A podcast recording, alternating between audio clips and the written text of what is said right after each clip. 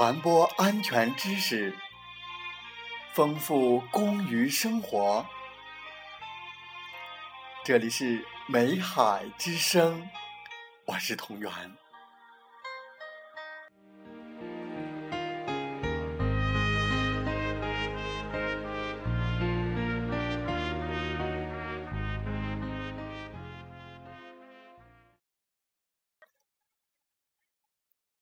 欢迎收听《美海之声》。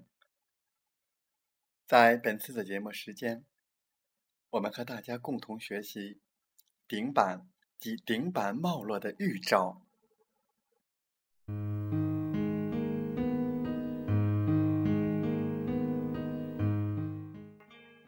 顶板事故的类型及其特点，按依次冒落的顶板范围。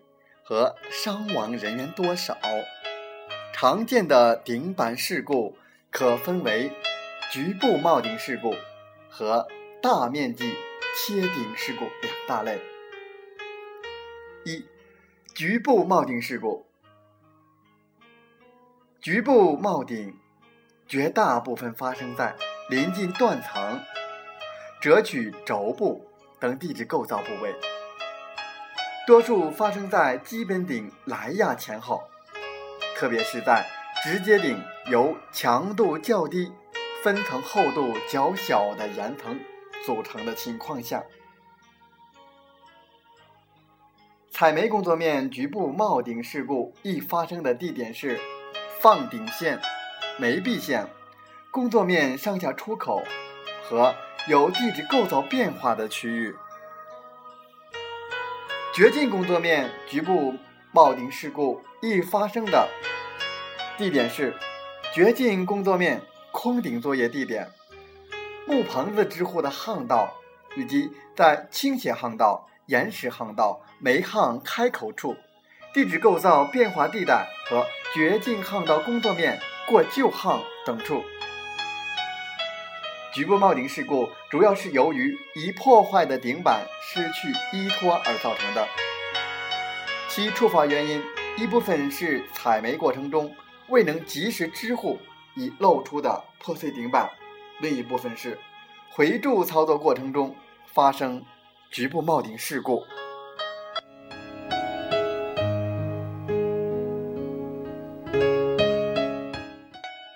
二。大面积切顶事故，大面积切顶事故简称垮面。它的特点是帽顶面积大，来势凶猛，后果严重。不仅严重影响生产，往往还会导致重大人身伤亡事故。事故原因是直接顶和基本顶大面积运动造成的。由直接顶运动所造成的垮面事故。按其作用性质和顶板运动时的使动方向不同，又可分为以下两类：一、推垮型事故，包括走向推进工作面常发生的倾向推垮型事故和倾斜推进工作面容易发生的向采空区方向推塌型的事故。这类事故的特点是顶板运动发生时。在平行于煤层的层面方向产生较大的推力，推倒失稳的支架，造成垮面事故。二、压垮型事故，包括向煤壁方向压垮事故和向采空区方向压垮事故。这类事故主要是由于垂直于顶底板方向的作用力压断、压弯阻力不足的支架，或将支架压入。抗压强度低的底板所造成的。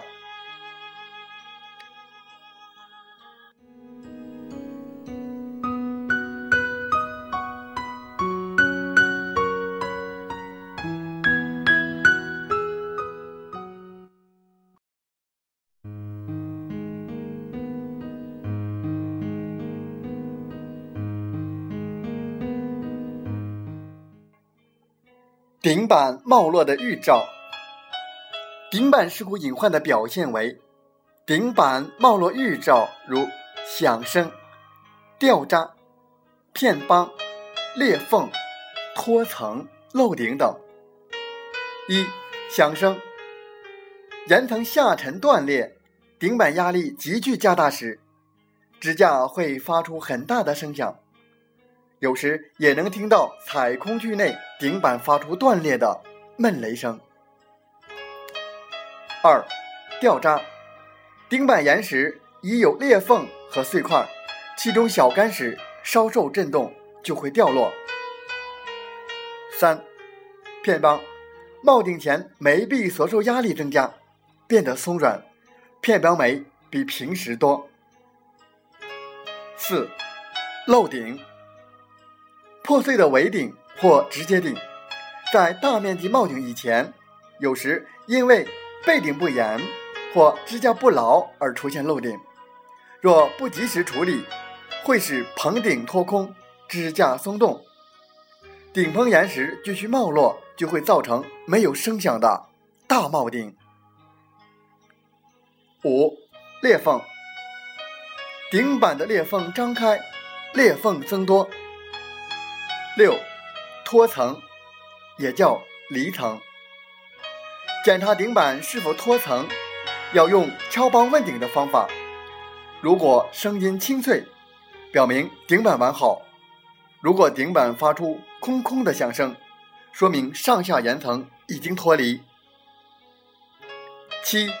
瓦斯涌出量突然增大。八，顶板淋水增大。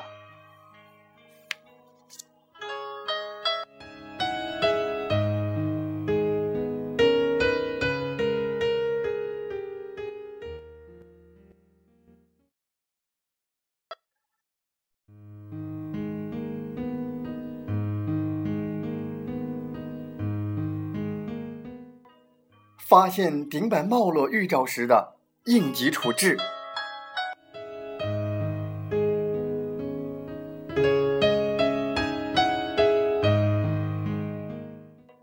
一、迅速撤离。当发现冒顶预兆而又难以采取措施防止冒顶时，要迅速离开危险区，撤退到安全地点。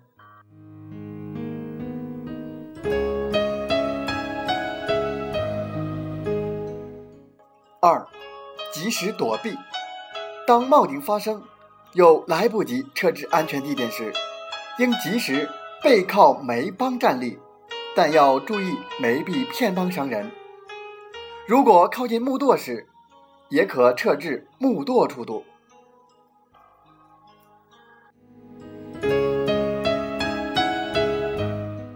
三，立即求救。冒落基本稳定后。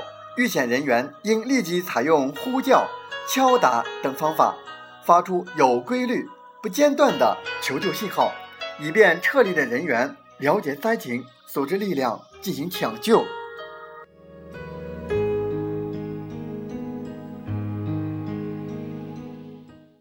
四、配合营救。发生冒顶埋人事故时，被埋压的人员不要惊慌失措。切忌猛烈挣扎，被格斗的人员应在遇险地点维护好自身安全，构筑脱险通道，配合外部的营救工作。